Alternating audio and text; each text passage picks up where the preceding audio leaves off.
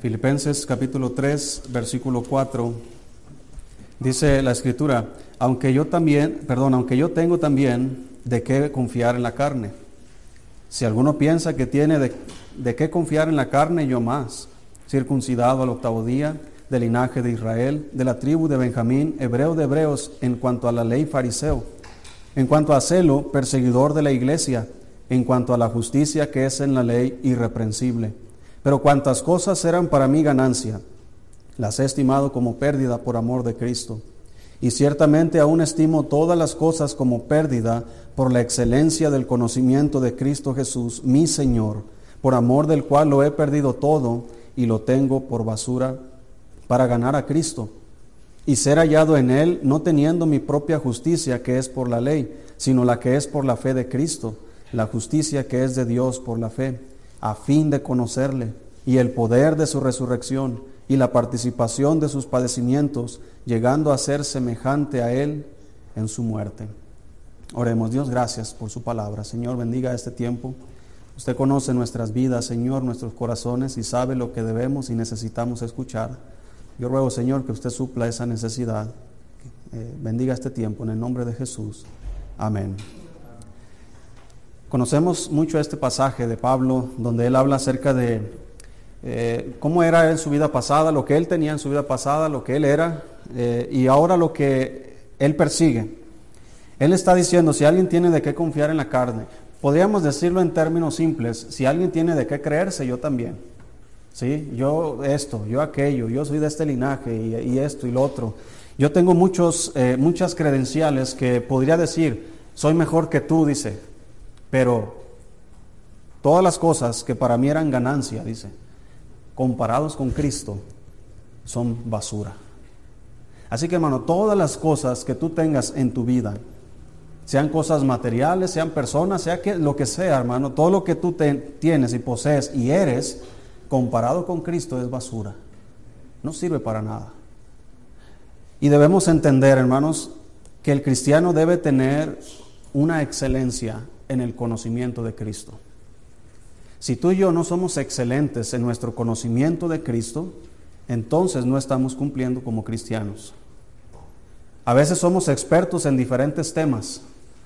Hay cristianos que son buenos para debatir sobre política, y saben quiénes, cómo se llaman todos los diputados, senadores y quiénes son los gobernadores y saben los partidos y quién está aquí y las encuestas y todo esto, hasta son profetas en cuanto a la política. No, yo sé que va a ganar Morena, yo sé que va a ganar esto porque mira, viendo los balances de esto y del otro, son expertos en exponer todo lo que es de la política.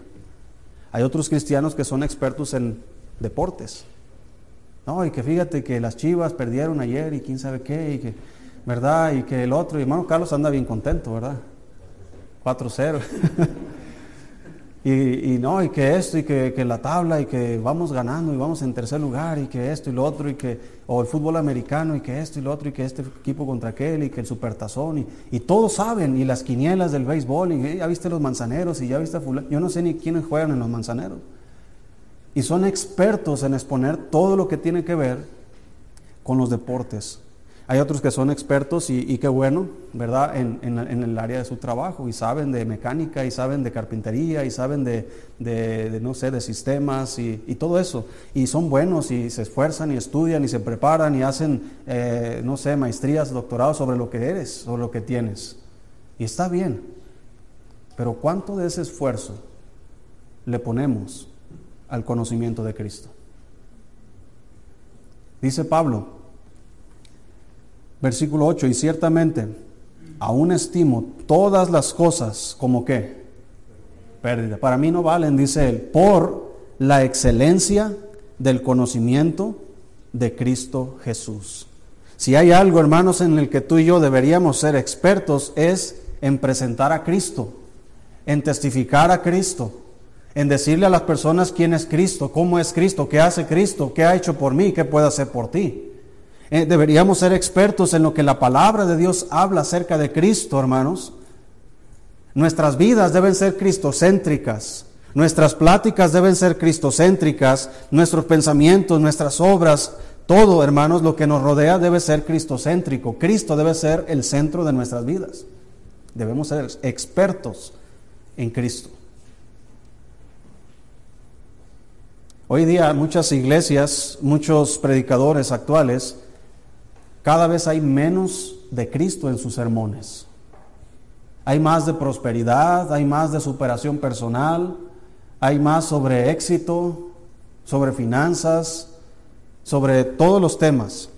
Anda un predicador muy famoso en, las redes sociales que siempre habla acerca del matrimonio. Es su tema favorito y el matrimonio. Y es bueno eh, los temas que trata, pero es más de ese tema que trata que Cristo. Yo creo que si nos enfocamos más en Cristo, hermanos, nuestros matrimonios van a estar bien. Yo he pensado esto, y esto no es bien en la Biblia, no es un pensamiento que yo tengo, que si tú te enfocas en los asuntos de Cristo, entonces Cristo se enfoca en los asuntos tuyos. ¿Sí? Es tan sencillo como cuando Él dijo, si me buscáis, ¿qué pasa? Me vas a hallar. Si me buscas, y ahorita vamos a ver este punto, si me buscas, me vas a encontrar. Si me buscas o si me... Eh, lo que está diciendo el Señor es que tú tienes que tener una iniciativa para venir a mí. El que viene a mí no le echo fuera. El que está cansado dice que, si viene a Él, Él hallará descanso para, su alma. Entonces eh, debemos nosotros, hermanos, tener a Cristo en primer lugar en nuestras vidas, siempre, en todo, en las decisiones, en las cosas buenas, aún en las cosas malas que nos pasan. ¿Qué piensa Cristo? Podríamos decir y evaluar nuestras vidas. ¿Cristo está contento con la vida que estoy llevando? ¿Cristo está contento con las decisiones que estoy tomando? ¿Cristo está contento con el camino y el rumbo que lleva mi vida? ¿Cristo está contento con el matrimonio que tengo? Me refiero al, estado del matrimonio. ¿Cristo está contento con eh, las decisiones que yo tomo junto con mis hijos? Muchas veces, hermano, todas estas áreas en la vida las hacemos sin la presencia de Cristo, sin consultar a Cristo, sin que Cristo esté involucrado en ello. ¿Qué hace Cristo cuando Cristo se involucra en nuestras vidas? Hay muchos ejemplos en la Biblia. Uno de ellos es muy simple. Dice la Biblia que él estaba predicando y que había una gran multitud y los discípulos llegaron y le dijeron, Señor, ya es tarde, despídelos porque, para que vayan y compren para comer. Jesucristo les dijo, denle vosotros de comer. Felipe dice, Señor, 200 denarios no basta para que coman tantos. Y luego viene Andrés y dice, Señor, aquí hay un muchacho que tiene cinco panes y dos peces, pero ¿qué es esto para tantos? Y el Señor los tomó y los bendijo y dio gracias, los partió, se los dio a sus discípulos y los discípulos se los dieron a esas personas. Dice la Biblia que eran cinco mil hombres, sin contar las mujeres y los niños. Cuando Cristo está involucrado en algo, hermanos, Cristo lo hace mejor. Cuando Cristo está involucrado y, cuando nosotros ponemos en las manos de Cristo lo que quieras poner en sus manos, hermano, el Señor sabe lo que va a hacer con eso.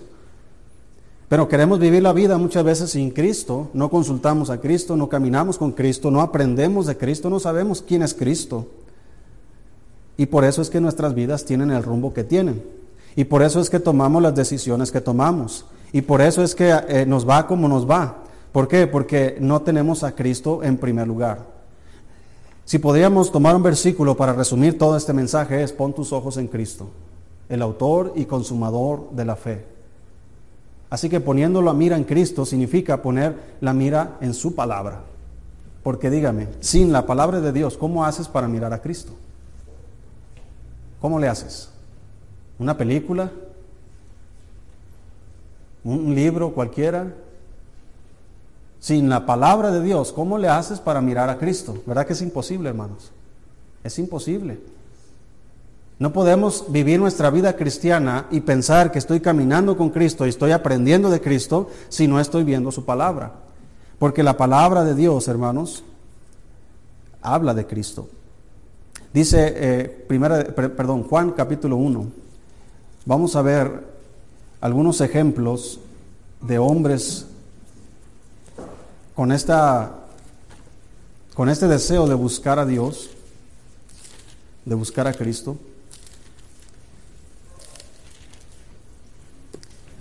Mira, voy a ponértelo en términos sencillos, hermano. El hecho de que tú leas la Biblia, inclusive que ores, que vengas a la iglesia, y que hagas todo lo que haces para Cristo, no significa necesariamente que estás aprendiendo y que estás haciéndolo todo para Cristo.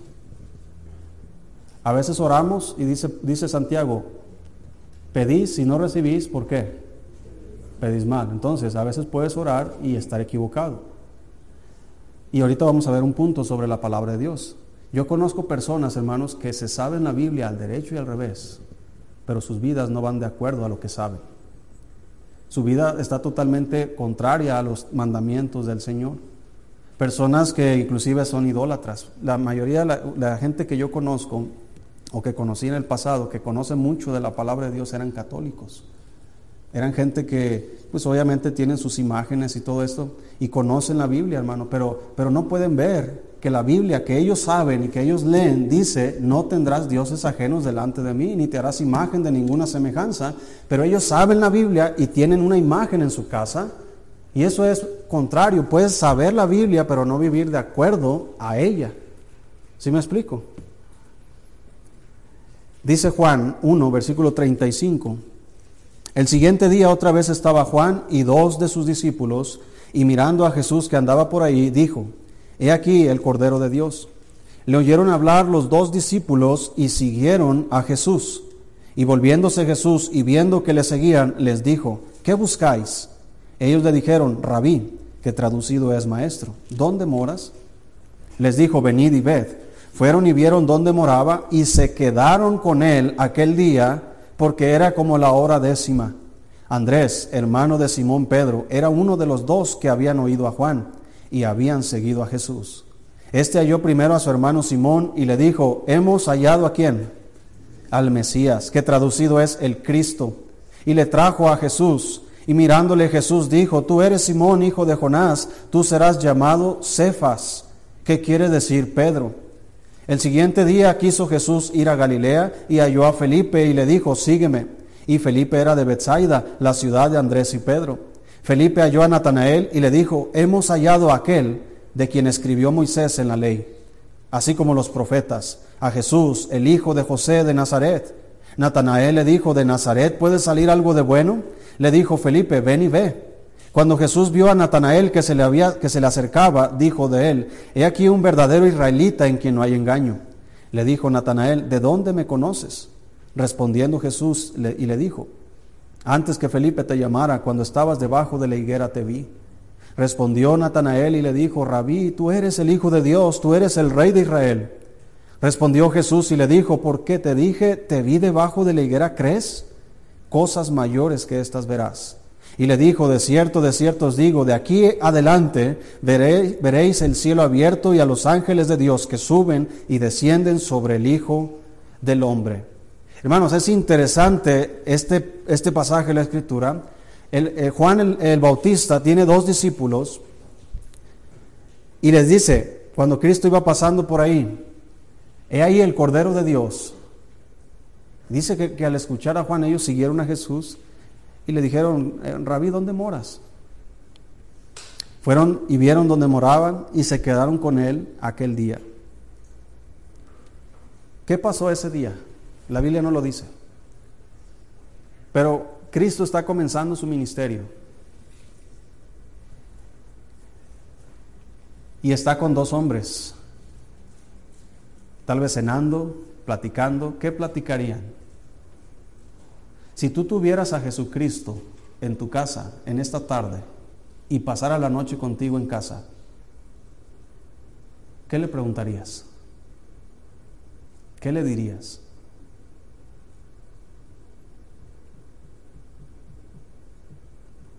Ah, tengo mucho sueño. Ah, estoy muy cansado. ¿Verdad que es lo que hacemos? Porque Cristo está con nosotros y en su palabra podemos platicar con Cristo. Pero llegamos a casa y ¿qué decimos? Estoy muy cansado. Voy a ver mejor deportes, voy a ver las noticias, voy a ir con unos amigos, voy a jugar fútbol o no sé, y llegamos cansados más y menos platicamos con Cristo. Hermanos, cuando tomamos en serio a Cristo, como estos hombres lo tomaron, hay cambios en la vida. Dice que Andrés fue uno de los discípulos y fue y buscó a su hermano y le dijo, hemos hallado al Mesías. Y luego Felipe fue y le dijo a Natanael, hemos hallado a aquel de quien escribió Moisés en la ley, así como los profetas, a Jesús, hijo, el hijo de José de Nazaret. Lo que estos dos hombres, Andrés y Felipe, hermanos, están declarando es que ellos han conocido al Mesías. ¿Cómo pueden estar tan seguros de eso? Nada más porque Juan el Bautista les dijo, he aquí el Cordero de Dios. ¿Cómo pueden estar seguros? ¿Sabes por qué estaban seguros, hermanos? Porque anteriormente ellos habían leído la ley de Moisés y los profetas. Ellos habían estudiado diligentemente acerca de Cristo del Mesías. Ellos sabían, veían a Jesús y decían, le dice Felipe a Natanael, Natanael, hemos hallado a aquel de quien escribió Moisés y los profetas. Natanael se queda eh, y luego dice, de Nazaret puede salir algo de bueno. Ven y ve, quiero que lo veas, quiero que lo escuches. Jesucristo le dijo, mira, antes de que Felipe te llamara, cuando estabas debajo de la higuera te vi. Hay una costumbre, hermanos, esto no aparece aquí en la Biblia, pero una de las costumbres de los judíos es que ellos, cuando se ponían debajo de una higuera, ellos se ponían a orar y se ponían a estudiar las escrituras. Muy probablemente, no lo aseguro, pero el pasaje que Cristo le dijo, de aquí en adelante veréis al cielo abierto y los ángeles de Dios que suben y descienden sobre el Hijo del Hombre, es el pasaje cuando José estaba soñando un sueño. Si recuerda, cuando llegó a Luz o a la ciudad de Betel, tuvo un sueño que había una escalera apoyada en la tierra que estaba hacia el cielo y ángeles de Dios que subían y bajaban. Si recuerda esa historia? Probablemente Natanael estaba leyendo esa parte de la escritura y cuando vino a Jesucristo, Jesucristo sabía no solamente dónde estaba, qué estaba haciendo, sino también qué había en su corazón. Y él creyó. Pero lo que quiero resaltar es que Cristo, hermanos, se presenta a las personas, obviamente hoy día se presenta a través de su palabra, de la predicación, no por medio de sueños, no por medio de visiones, no por medio de personalmente. ¿A alguien aquí se le ha parecido el Señor Jesucristo? ¿Puede dar testimonio de que Cristo se le apareció personalmente y pudo palparlo y ver las marcas de sus dedos, de sus manos y de su costado? ¿Alguien puede dar testimonio de eso? ¿Verdad que no? Cristo no está apareciéndose a la gente así. Lo hizo en el tiempo más eh, pegado, podríamos decirlo así, a su resurrección que se le apareció a más de 500 hermanos a la vez, se le apareció a Cefa, se le apareció a los 12, se le apareció a Pablo y a otros hermanos se les apareció. Después, ya no. Pero ¿cuál es la forma en que Cristo se presenta hoy día a los hombres? Es a través de la palabra de Dios. Sin la palabra de Dios los hombres no pueden conocer a Dios. Sin la Biblia los hombres no pueden saber quién es Cristo y qué ha hecho por ellos. Sin la Biblia, hermanos, el hombre está perdido. Sin la Biblia, los cristianos están desorientados. Sin la Biblia, hermanos, no hay dirección, no hay guía, no hay nada para nosotros. ¿Por qué? Porque la palabra de Dios es el alimento de nuestras almas. La palabra de Dios dice, no solo de pan vivirá el hombre, sino de toda palabra que sale de la boca de Dios. La palabra de Dios es viva y es eficaz. Así que sin la Biblia no puedes conocer a Cristo. Sin la Biblia no puedes conocer a Jesucristo. Entonces, Dígame, ¿de dónde sacaron la imagen de Cristo que tenemos hoy día? Que podemos ver en todos lados. ¿De dónde la sacaron? Oh, del santo sudario. del santo sudario. ¿Tú crees, hermano, que, que Pedro y Juan cuando entraron ahí a, la tumba y vieron eh, las vendas puestas ahí, ¿tú crees que ellos dijeron, vamos a ir a agarrarlos y vamos a guardar los santos sudarios de Cristo? ¿Tú crees eso?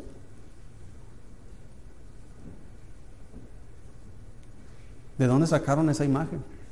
De un Cristo alto, rubio, ojos azules y pelo largo. ¿De dónde pues sacaron esa imagen? Yo pensaría que tal vez así era Salomón o era Saúl, como lo describe la Biblia, ¿verdad? Un hombre alto, ¿verdad? O Sansón tal vez. Pero Cristo.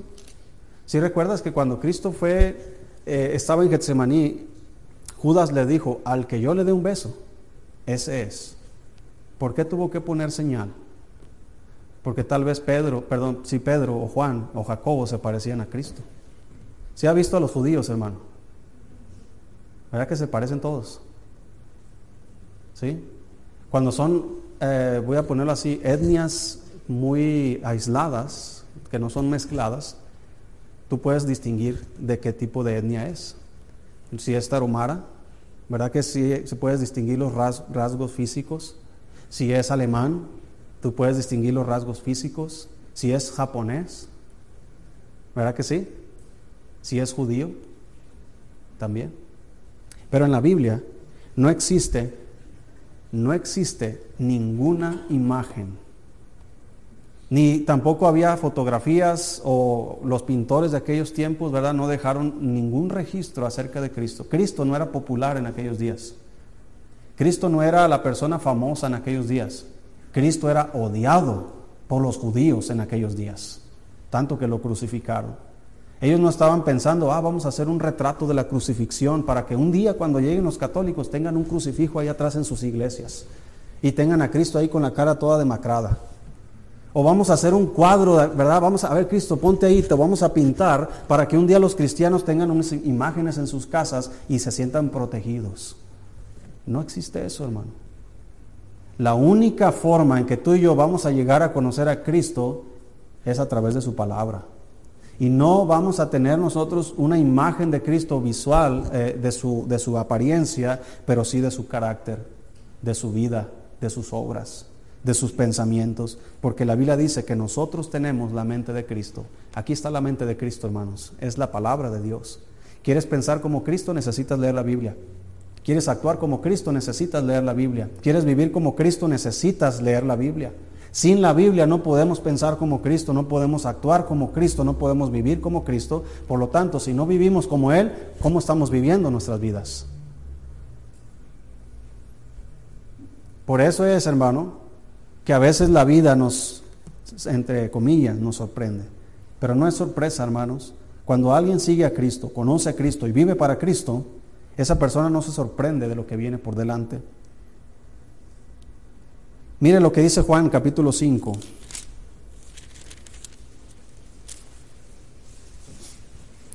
Si había alguien, hermanos, que conocía muy bien la palabra de Dios, eran los judíos. A ellos les fue confiada la palabra de Dios. De ahí salieron los profetas, los escritores de la Biblia. La Biblia les llama los santos hombres de Dios hablaron siendo inspirados por el Espíritu Santo. Escucha lo que dice aquí. Estamos en Juan capítulo 5, versículo 31. Dice Jesucristo, si yo doy testimonio acerca de mí mismo, mi testimonio no es verdadero. Otro es el que da testimonio acerca de mí. Y sé que el testimonio que da de mí es verdadero. Vosotros enviasteis mensajeros a Juan, y él dio testimonio de la verdad. Pero yo no recibo testimonio de hombre alguno, mas digo esto para que vosotros seáis salvos. Él, hablando de Juan el Bautista, él era antorcha que ardía y alumbraba. Y vosotros quisisteis regocijaros por un tiempo en su luz. Mas yo tengo mayor testimonio que el de Juan. Porque las obras que el Padre me dio para que cumpliese, las mismas obras que yo hago, dan testimonio de mí, que el Padre me ha enviado. También el Padre que me envió ha dado testimonio de mí. Nunca habéis oído su voz, ni habéis visto su aspecto ni tenéis su palabra morando en vosotros, porque a quien él envió, vosotros no creéis. Escudriñadas escrituras, porque a vosotros os parece que en ellas tenéis la vida eterna, y ellas son las que dan testimonio de mí, y no queréis venir a mí para que tengáis vida. Gloria de los hombres no recibo, mas yo os conozco que no tenéis amor de Dios en vosotros. Yo he venido en nombre de mi Padre y no me recibís. Si otro viniera en su propio nombre, a ese recibiréis. ¿Cómo podéis vosotros creer, pues recibís gloria los unos de los otros y no buscáis la gloria que viene del Dios único? No penséis que yo voy a acusaros delante del Padre. Hay quien os acusa, Moisés, en quien tenéis vuestra esperanza. Porque si creyeseis a Moisés, me creerías a mí, porque de mí escribió él. Pero si no creéis a sus escritos, ¿cómo creeréis a mis palabras? Entonces aquí Jesús les está diciendo a los judíos, miren ustedes piensan que, en ellas, en la Biblia, tenéis la vida eterna. Los judíos pensaban que porque ellos eran poseedores de la Biblia, del Antiguo Testamento, ellos creían y se creían superiores a los demás. Ellos creían que en ellas tenían la vida eterna. Es decir, si ellos practicaban la ley, ellos creían que eran salvos. Si recuerdan los, los, los, ¿cómo se llaman? Los judaizantes, los fariseos que se habían convertido, comenzaban a enseñarle a los, a los judíos, perdón, a los gentiles, si no se circuncidáis conforme al rito de la ley, no podéis ser salvos. Ellos pensaban, hermanos, que porque practicaban la ley iban a ser salvos. Cristo les dice, miren, escudriñen, porque a vosotros, a ti, no a mí, dice Jesús, a ti te parece que en ellas tienes vida eterna, pero ellas son las que dan testimonio de mí y no quieres venir a mí para tener vida. En pocas palabras, Cristo les dice, la palabra de Dios habla de mí. ¿Quieres tener vida? Necesitas venir a mí. Pero ellos solamente se quedaban aquí. Y hay cristianos que leen la Biblia, estudian, pero no viven como Cristo. ¿Por qué? Porque solamente es un conocimiento intelectual. Solamente es un conocimiento tal vez para debatir en el trabajo. Es un conocimiento tal vez para no ser ignorante, no lo sé. Pero Pablo dice, yo todo lo que tenía antes, inclusive dice, la justicia que es en la ley, yo soy irreprensible. Para que Pablo diga eso, hermano, implica muchas cosas. Para que un hombre sea irreprensible en la ley de Dios, significa que conocía la ley de Dios como la palma de su mano. Y Pablo era un estudioso de la ley. Pablo conocía la ley al derecho y al revés. Pero él dice, pero todo eso para mí qué es? es basura. Porque mi meta y mi más grande anhelo ahora es ser excelente en el conocimiento de Cristo. Así que Pablo agarraba la ley, lo que él conocía de la ley, y él ahora veía la ley y veía, veía a Cristo, hermanos, y él podía ver cómo la palabra de Dios y Cristo concordaban. Ahora él podía tomar todo lo que él sabía de la ley y podía mirar a Cristo, hermano, y todo lo que sabía cobraba sentido. Hay muchas cosas en la Biblia, hermanos, que, para un judío hoy día todavía es, no es obvio. Hay muchísimas cosas. Mire, los judíos son muy buenos y Dios así los guió para escribir el Antiguo Testamento. Son muy buenos para las fechas, para trazar los puntos. Y según lo que las profecías decían acerca de la venida de Cristo, ellos todavía están esperando la, primera venida de Cristo. Ellos están omitiendo la, muerte de Cristo, están omitiendo el sufrimiento de Cristo. Ellos piensan que eh, un judío dice que es esa, por ejemplo, el libro de Isaías capítulo 53, que habla acerca de los sufrimientos de Cristo, dice que se refiere a Israel, que el siervo de Jehová es Israel. Y hay mucho que habla de eso, diciendo ellos, todo lo que habla la ley atrás se refiere a Israel. El Mesías va a venir a reinar y vamos a reinar con el Mesías. Y, está bien en su teología cuando ellos dicen que Cristo va a venir a reinar, el Mesías, y que ellos van a reinar con Él. Pero ellos están omitiendo un gran, hay un hueco, hermanos, en su teología que ellos están ignorando. Tal vez voluntariamente o tal vez simplemente por ignorancia. Hay muchos detalles en la Biblia. Inclusive Herodes cuando llegaron los magos y le preguntaron dónde iban a ser el Cristo, sí recuerda que Herodes mandó llamar a los, a, los intérpretes de la ley y les dijo, oye, ¿dónde, ¿dónde van a ser el Cristo? Y los intérpretes de la ley buscaron en el libro de Miqueas que en Belén de Judea iban a ser. Hay muchos detalles que ellos sí sabían. ¿Y qué hizo, hermanos? Herodes quiso matar al niño. Hoy día, hermano, no sé si se está dando cuenta que el mundo está muy raro, los gobiernos están muy raros, saben cosas que, que no lo dicen. Lo que es el gobierno, recuerda que el diablo, hermanos, es el príncipe de este, de este siglo. El diablo sabe cosas y comunica a sus siervos cosas que están por venir. Ese es otro tema. Pero lo que quiero decir es, que muchos cristianos son ignorantes a estas cosas. Hay muchas cosas en la Biblia que los cristianos ignoran. ¿Por qué? Porque no escudriñan, porque no estudian, porque no leen, porque no trazan diligentemente la palabra de Dios. Y por eso es que muchos cristianos hoy día, hermanos, están siendo engañados por muchos falsos profetas y están siendo arrastrados por falsos profetas. Están abandonando la sana doctrina y están llegando a lugares donde están predicando puras cosas eh, que halagan al hombre. Están tratando de buscar lugares donde les digan solamente lo que ellos quieren escuchar. Y esa es una profecía también, porque en los postreros días dice que no iban a sufrir la sana doctrina, sino que se iban a amontonar maestros conforme a sus propias concupiscencias. Y ahí andan un montón de ciegos guiando a otros ciegos, y ambos caerán en el hoyo. Mateo capítulo 2. A mí me sorprende, hermanos, a estos hombres, los magos que venían de Oriente. Yo hice un estudio sobre ellos, eh, creo que lo enseñé en una Navidad, no recuerdo, sobre el origen de estos hombres, de dónde venían, eh, qué habla la Biblia acerca de ellos. Entonces, lo que me ¿cómo se dice?, me anima o me motiva a mí a ser mejor cristiano, es lo que ellos hacían. Ellos, ¿de dónde sabían que había una estrella que los iba a guiar hasta el Mesías? ¿De dónde? ¿Veían Calimán? ¿El Chavo del Ocho? ¿De dónde sacaron esa idea? ¿Dónde más, hermanos, se da información acerca del nacimiento del Mesías. ¿Cómo? Sí, pero ¿de dónde venían los magos?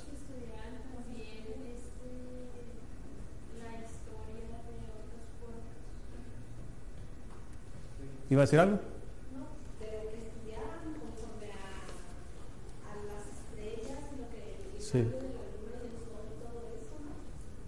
Bueno, eso es a lo que se dedicaban.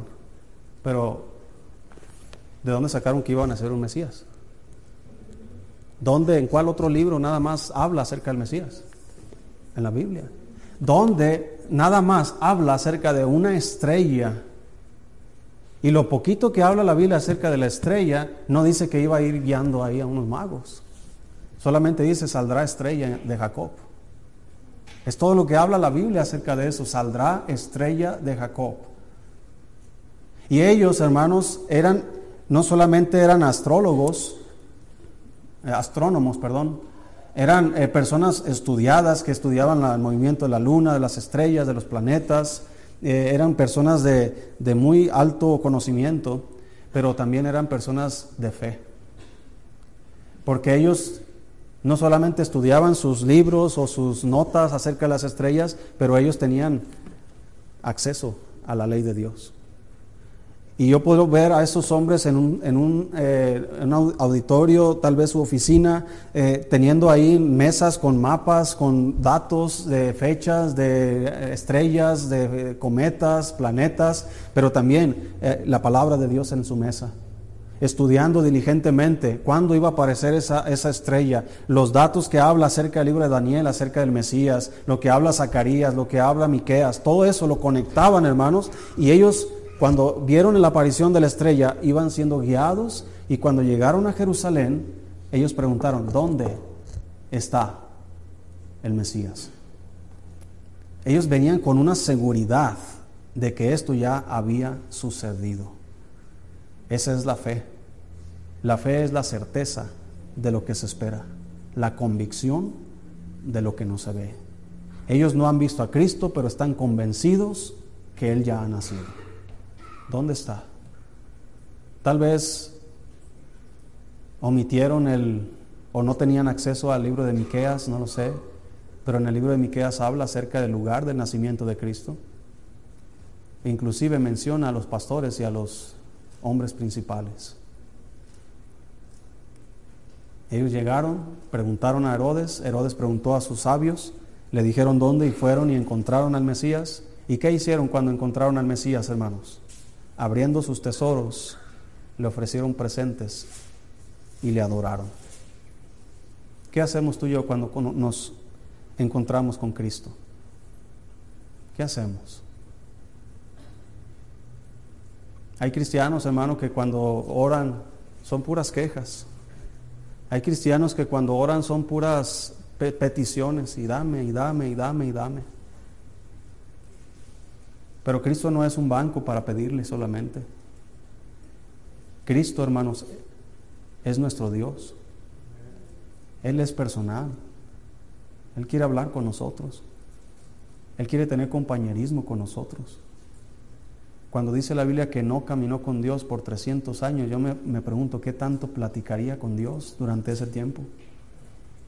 ¿Cómo es esa comunión? Yo quisiera esa comunión con Cristo. Y lo más sorprendente es que Enoch no tenía Biblia. Obviamente tal vez hablaba con Dios directamente. Y créame que fue tanto su comunión con Dios que Dios le dijo, ¿sabes qué? Ya para no tener esta distancia, ¿verdad? Quiero que vengas acá conmigo. Y se lo llevó Dios. ¿Qué está haciendo Enoch en el cielo ahorita? Él sigue haciendo lo que hacía cuando estaba en la tierra. Tiene comunión con Dios. Y para nosotros es mucho más sorprendente que ellos sin tener Biblia caminaban con Dios y nosotros teniéndola somos muy negligentes. Dios no te va a aparecer como Enoch, ni te va a llevar. Bueno, tal vez nos lleve a todos cuando Cristo venga. Nos va a llevar, dice que no abrir y cerrar de ojos, ¿verdad? Que dice la Biblia que vamos a ser arrebatados juntamente con aquellos que han muerto en Cristo. Pero Él no se te va a aparecer. No va a estar tu Biblia cerrada ahí, hermanos, toda la semana y tú pensando, voy a prosperar mi vida cristiana, voy a ser buen cristiano, voy a dar buen testimonio, voy a ser buen esposo, buen padre, buena madre, buenos hermanos, buenos cristianos, voy a hacer las cosas bien, mis decisiones van a ser correctas y voy a hacer lo correcto siempre. Mientras mantengas tu Biblia cerrada, hermanos, todo lo que estás pensando vas a fracasar. Porque la Biblia dice, nunca se apartará de tu boca este libro de la ley, sino que de día y de noche meditarás en él para que hagas y guardes conforme a todo lo que en él está escrito. Entonces, solo entonces harás prosperar tu camino y todo te saldrá bien. Todos queremos el resultado de esa promesa, pero no queremos el proceso de esta promesa. ¿Verdad que sí? Dígame, ¿quién no quiere ser prosperado en todo lo que hace? ¿Quién no quiere ser bendecido? Todos queremos eso. ¿Cuál es el proceso que tenemos que hacer? Nunca se apartará de tu boca este libro de la ley. Ah, qué aburrido, ¿verdad? Un cristiano le decía a otro, mira, cuando no puedas dormir, agarra tu Biblia y léela. Y vas a ver cómo vas a caer. Es increíble lo que piensan muchos cristianos. Mira, cuando ya no puedas más, agarra la Biblia y léela. Cuando estés desanimado, agarra la Biblia y léela. Cuando vayas a tomar una decisión, agarra la palabra de Dios y léela. Cuando estés triste y angustiado, agarra la palabra de Dios y léela. Cuando estés desanimado, lee la palabra de Dios. Cuando vas a tomar una decisión importante en tu vida, agarra la palabra de Dios y léela. Decía el salmista, lámpara es a mis pies tu palabra y lumbrera a mi camino. Así que quieres ser guiado por el camino de la verdad, necesitas la palabra de Dios. Quieres cambiar tu vida, necesitas la palabra de Dios. Necesitas levantar tu ánimo, necesitas la palabra de Dios. Quieres cambiar tu matrimonio, necesitas la palabra de Dios. Porque ellas dan testimonio de Cristo. Y Cristo es lo que hace diferente al hombre. Cristo es lo que hace diferente a las naciones. Sin Cristo todo está perdido, pero con Cristo todo es posible. Porque así es la palabra de Dios. Lucas capítulo 24, eh, vamos a, a dejar Mateo 2. Conocemos la historia de los magos, hombres sabios.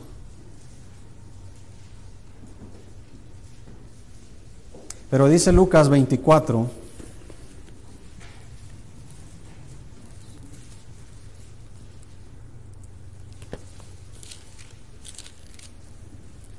Después que Cristo resucitó, dice la Biblia que se apareció a unos hombres. En el versículo 13 Lucas 24, 13. Escucha esto, hermano. He aquí, dos de ellos iban el mismo día a una aldea llamada Emaús, que estaba a 60 estadios de Jerusalén, e iban hablando entre sí de todas aquellas cosas que habían acontecido. Ellos iban hablando, oyes, mira cómo Cristo fue maltratado, ¿verdad? Y cómo nosotros no pudimos hacer nada, y cómo lo crucificaron, lo enterraron. La esperanza se acabó. Versículo 15, sucedió que mientras hablaban y discutían entre sí, Jesús mismo se acercó y caminaba con ellos, mas los ojos de ellos estaban velados para que no le reconociesen. Mira hermano, cuando tú estás enfocado en Cristo, ellos estaban hablando de todo lo que había sucedido, de la crucifixión, del juicio, de, la, sepultura, de todo. Cuando tú estás hablando o estás eh, tu, mirada está en Cristo, estás leyendo la Biblia, estás enfocado en Cristo, en Él, en su persona, en sus obras, en lo que Él ha hecho, déjame decirte que pasa lo mismo que pasó aquí. Cristo se acerca a nosotros. Acercaos a Dios, dice la Biblia, y Él se acercará a vosotros. Y lo dice el versículo 17, y les dijo, ¿Qué pláticas son estas que tenéis entre vosotros mientras camináis? ¿Y por qué estás tristes? Respondiendo uno de ellos, que se llamaba Cleofas, le dijo, ¿eres tú el único forastero en Jerusalén que no ha sabido las cosas que en ella han acontecido en estos días? Entonces él les dijo, ¿qué cosas?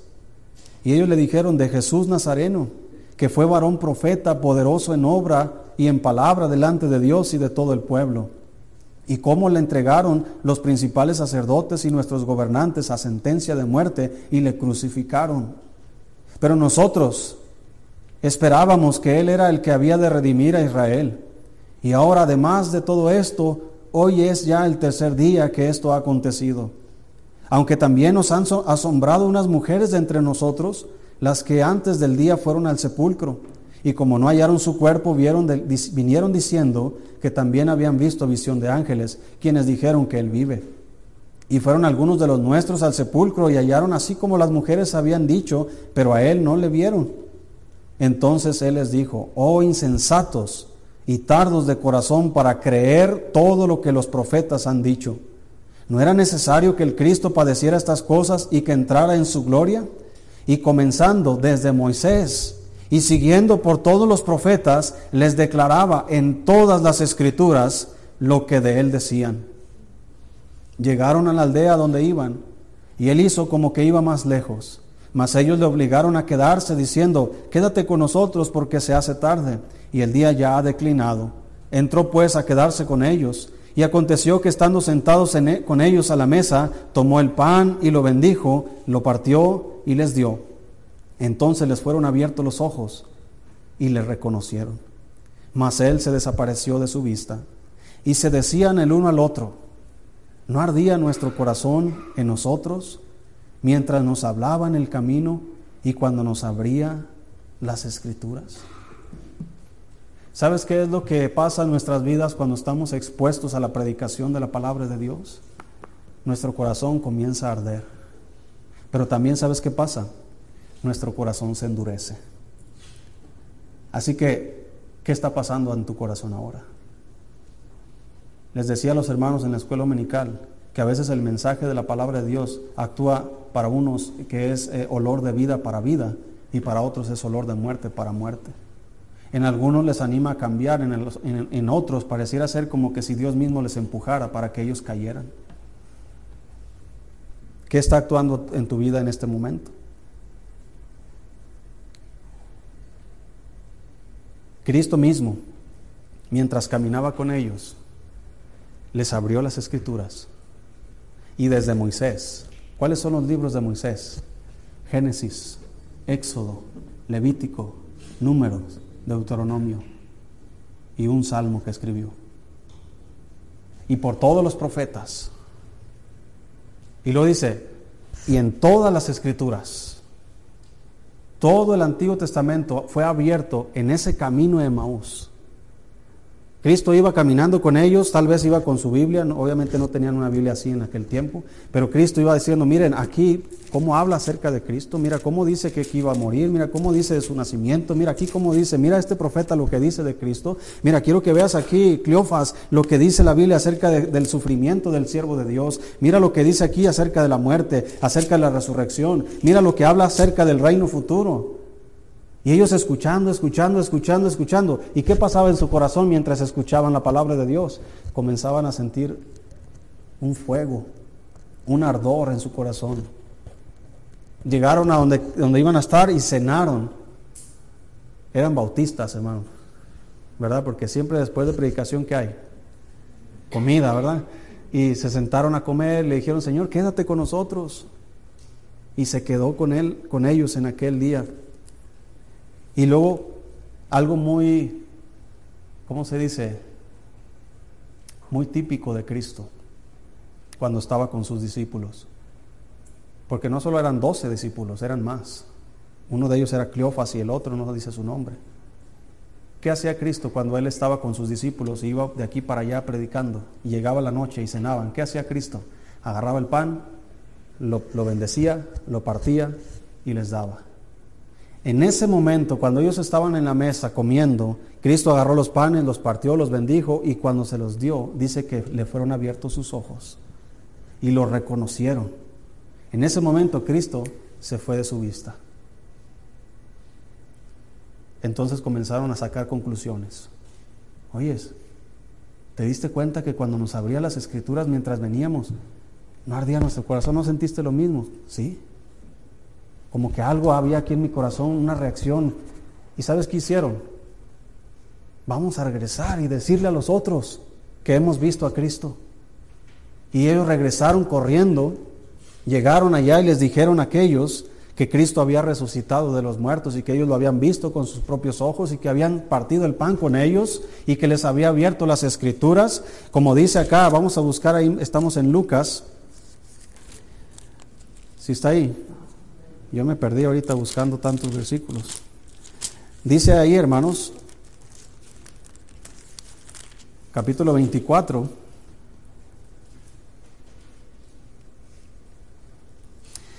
Y versículo 32, y se decían el uno al otro, ¿no ardía nuestro corazón en nosotros mientras nos hablaba en el camino y cuando nos abría las escrituras?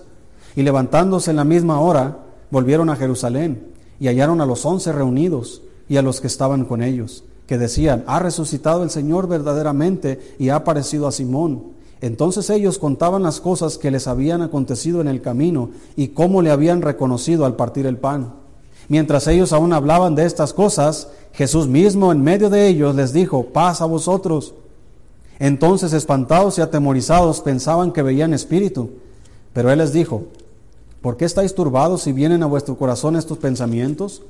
Mirad mis manos y mis pies que yo mismo soy. Palpad y ved, porque un espíritu no tiene carne ni huesos, como veis que yo tengo. Y diciendo esto les mostró las manos y los pies, y como todavía ellos de gozo no lo creían y estaban maravillados, les dijo, ¿tenéis aquí algo de comer? Entonces le dieron parte de un pez asado y un panal de miel. Y él lo tomó y comió delante de ellos. Y les dijo, estas son las palabras que os hablé estando aún con vosotros, que era necesario que se cumpliese, ¿qué cosa, hermano? Todo lo que está escrito de mí en la ley de Moisés, en los profetas y en los salmos. Entonces les abrió el entendimiento para que comprendiesen las escrituras. Y les dijo, así está escrito, y así fue necesario que el Cristo padeciese y resucitase de los muertos al tercer día y que se predicase en su nombre el arrepentimiento y el perdón de pecados en todas las naciones, comenzando desde Jerusalén. Ahí está el mensaje. Les abrió el entendimiento para que comprendieran las escrituras. Por eso, hermano, cuando usted lee la Biblia solamente con propósitos egoístas, ah, mira, mi, mi, mi, hermana se puso un tatuaje, le voy a decir qué dice la Biblia acerca de los tatuajes. Mira, aquí dice en la ley que, que no debes imprimirte nada en la piel. Ah, mira, aquí dice acerca del pelo y cómo debes. Si me explico, hermanos? No, la Biblia no es para contender. La Biblia no es para pelearse con las personas. La Biblia es para practicarla. La Biblia es para vivirla. La Biblia es para leerla, para escudriñarla, para aprenderla, para vivirla. Así que cuando tú tienes la actitud correcta y buscas a Cristo en su palabra, Él te abre el entendimiento y comienzas a comprender cosas que antes no comprendías. No sé si te ha pasado, a mí sí, que has leído partes de la Biblia y de repente un predicador habla sobre esos versículos y lo entiendes de una manera que no lo habías entendido antes. Ah, mira, cómo yo no había entendido eso. Y ya lo había leído. Lo que pasa es que muchas veces cuando leemos la Biblia, a veces lo hacemos, mira, quiero que te quites esto de encima, hermano. Es una carga tal vez que muchos cristianos tienen. El que tengo que leer la Biblia. Ah, o sea que no tengo que leerla. No, escúchame bien. No es por obligación.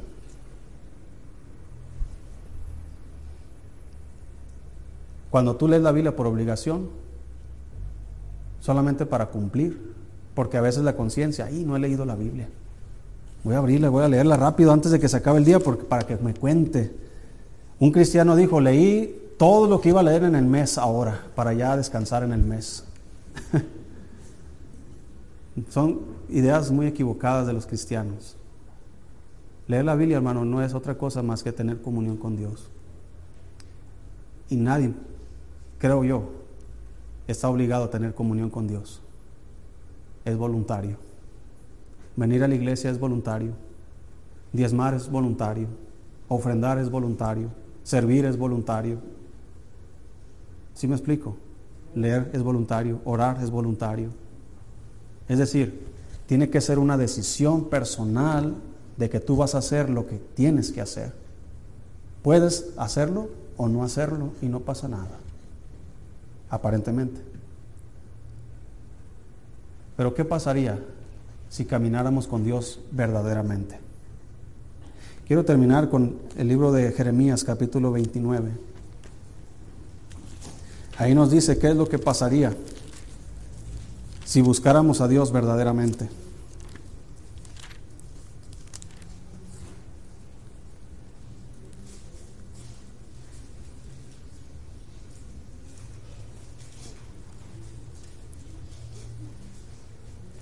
Si estamos ahí, hermano, Jeremías 29.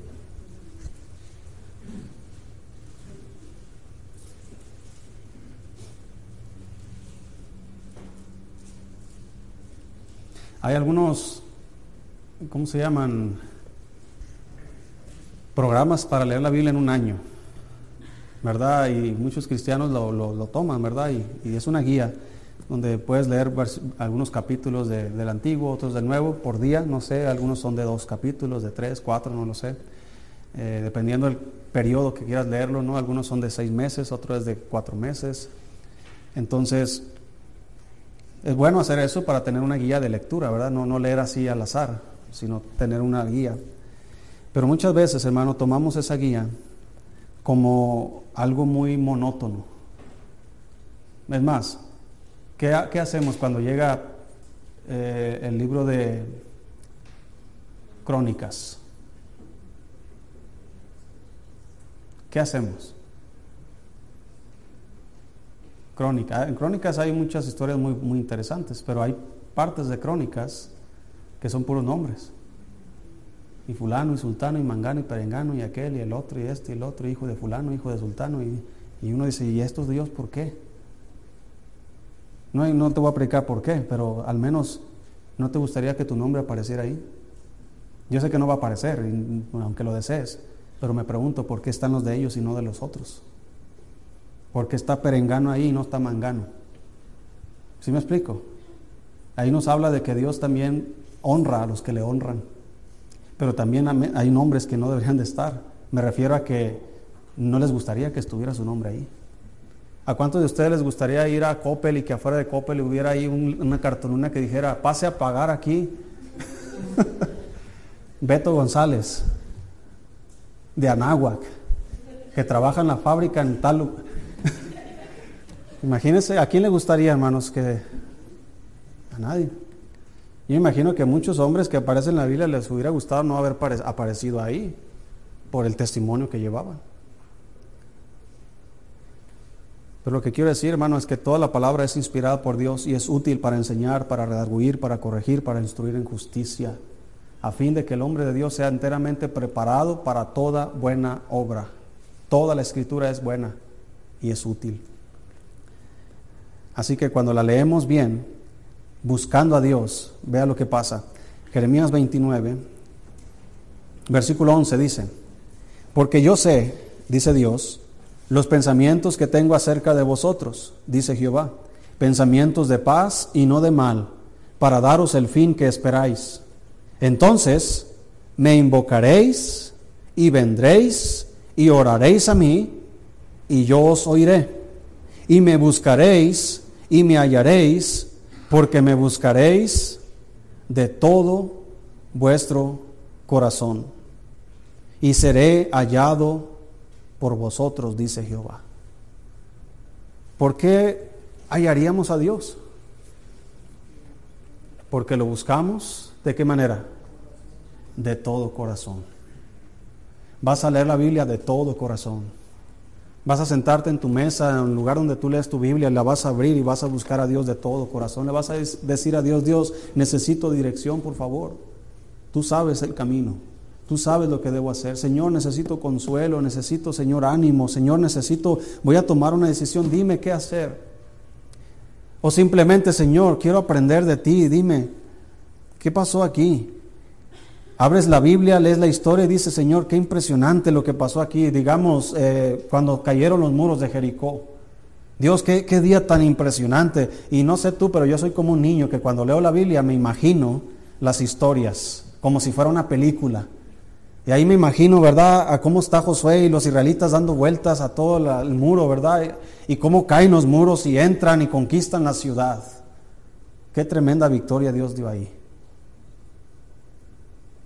Ahora yo digo, ¿qué puedo aprender de eso, Señor, en mi vida ahora? Yo sé que no voy a ir a derribar muros ahora, pero hay muros o hay cosas que son imposibles para mí, pero que para ti no son imposibles. Señor, ¿qué debo hacer? Así como tú guiaste a tu pueblo y dio vueltas y ese fue el plan que tú les diste para su victoria. Dios, ¿cuál es el plan para mí? ¿Qué debo hacer yo para tener victoria? No esperes luces en el cielo. Necesitas abrir tu Biblia. Él te dirá qué hacer. Así que nunca se apartará de tu boca este libro de la ley sino que de día y de noche. ¿Qué tienes que hacer, hermano? Meditar. Abre tu Biblia, léela, ciérrala y lo que has consumido, dale vueltas. Dale vueltas. ¿Sabes cómo salen los sermones que predico cada semana? Entro a internet y busco recalentados.com y bajo un mensaje ya hecho por alguien, no, de mis lecturas. Estoy leyendo y me llama la atención algo, lo conecto con algo que está pasando en mi vida o, una situación que está pasando en la iglesia o en el mundo, una necesidad que se debe hablar y comienzo a darle vuelta al asunto, a pensar en posibilidades. ¿Cómo aplico esto para mí? ¿Cómo me puede servir a mí? ¿Qué puedo aprender yo de eso? Señor, ¿qué quisiste decir cuando dijiste eso en primera persona? ¿Qué le quisiste decir a Jeremías cuando dijiste, clama a mí, yo te responderé y te enseñaré cosas grandes y ocultas que tú no conoces? Señor, ¿cuál era tu intención para él? El Señor siempre te va a decir, pues sigue leyendo. Ahí está la intención. Y, si, y Dios sigue diciendo, clama a mí.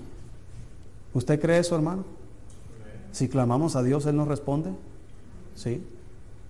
Hay muchos que se equivocan y dicen, Señor, muéstrame cosas grandes y ocultas. Dios no te va a dar cosas ocultas, hermano. Dios te va a dar la verdad. No, no, no quiero la Biblia, no quiero, no, Dios, muéstrame por otro lado. Una visión, un sueño. Y luego llegan los cristianos, oh, soñé un sueño, que esto y lo otro y que aquello. ¿Y cuándo leíste tu Biblia? No, pero Dios me habló por un sueño. Comiste algo mal. Te hizo daño. ¿No debiste haberle echado más salsa a los tacos? Así que, ¿cuál es la condición para encontrar a Dios? Si le buscamos de todo corazón. ¿Dónde hay que buscar? En su palabra. No en ningún otro lugar. Entonces, como dijo Josué, todo te saldrá bien. Puestos de pie, vamos a orar.